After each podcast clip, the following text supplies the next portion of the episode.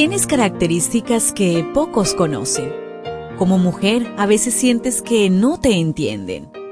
Felizmente existe la devoción matutina para damas.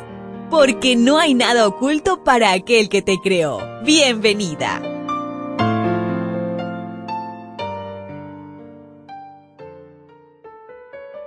Hemos llegado a la mitad de la semana. Esto significa que ya estamos a día miércoles 11 de octubre Definitivamente el tiempo está pasando muy rápido. Esto quiere decir que nos queda poco tiempo para hacer esos cambios que necesitamos hacer para encontrarnos con nuestro Creador muy pronto. Así que no olvidemos cada día colocarnos en manos de nuestro Dios. Hoy la meditación trae por título una oración muda. Lucas 7:16. Todos se llenaron de temor y alababan a Dios ha surgido entre nosotros un gran profeta. Decían, Dios ha venido en ayuda de su pueblo. Naín estaba situada cerca de un cementerio. Cuando Jesús entró a la ciudad, vio un féretro de lejos, el funeral del único hijo de una viuda. Se encontró cara a cara con la muerte y triunfó sobre ella. La muerte del único hijo de una viuda era muy trágica. A las mujeres no se les permitía hacer transacciones sino por medio del padre, el esposo o el hijo. El futuro de aquella mujer era funesto. Sería destituida de sus bienes y reducida a pordiosera. Conmovido por la tragedia, el pueblo la acompañó al cementerio. Tal simpatía hizo eco en el dador de la vida.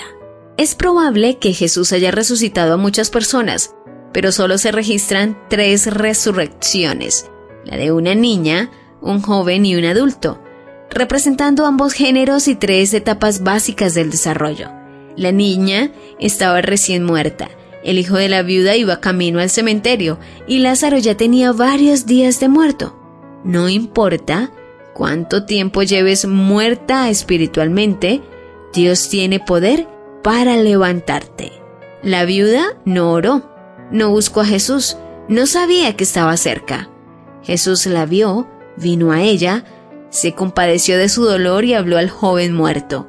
Fue a Naín exclusivamente a resucitar a aquel hijo único. Jesús sigue contestando oraciones mudas. Ve tus lágrimas y hace milagros. Nos devuelve lo que hemos perdido, ya sea el empleo, la salud, la reputación o la paz. Jesús era el único que podía impedir las lágrimas de la viuda. Por eso le dijo, no llores. Primero la consoló y luego hizo el milagro.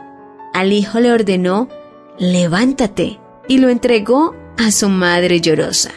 Tal acto dejó asombrada a la multitud, temieron y glorificaban a Dios. Cada encuentro con la divinidad produce un temor que lleva a la alabanza. En el deseado de todas las gentes, en la página 286 nos dice, el que estuvo al lado de la apesumbrada madre, cerca de la puerta de Naín, vela con toda persona que llora junto a un ataúd. Se conmueve de simpatía por nuestro pesar. Su corazón, que amó y se compadeció, es un corazón de invariable ternura. Su palabra que resucitó a los muertos no es menos eficaz ahora que cuando se dirigió al joven de Naín. Él dice, Toda potestad me es dada en el cielo y en la tierra. Ese poder no ha sido disminuido por el transcurso de los años, ni agotado por la incesante actividad de su rebosante gracia. ¿Lo ves? ¿Te das cuenta? Tu creador tiene el manual perfecto de tu estructura femenina.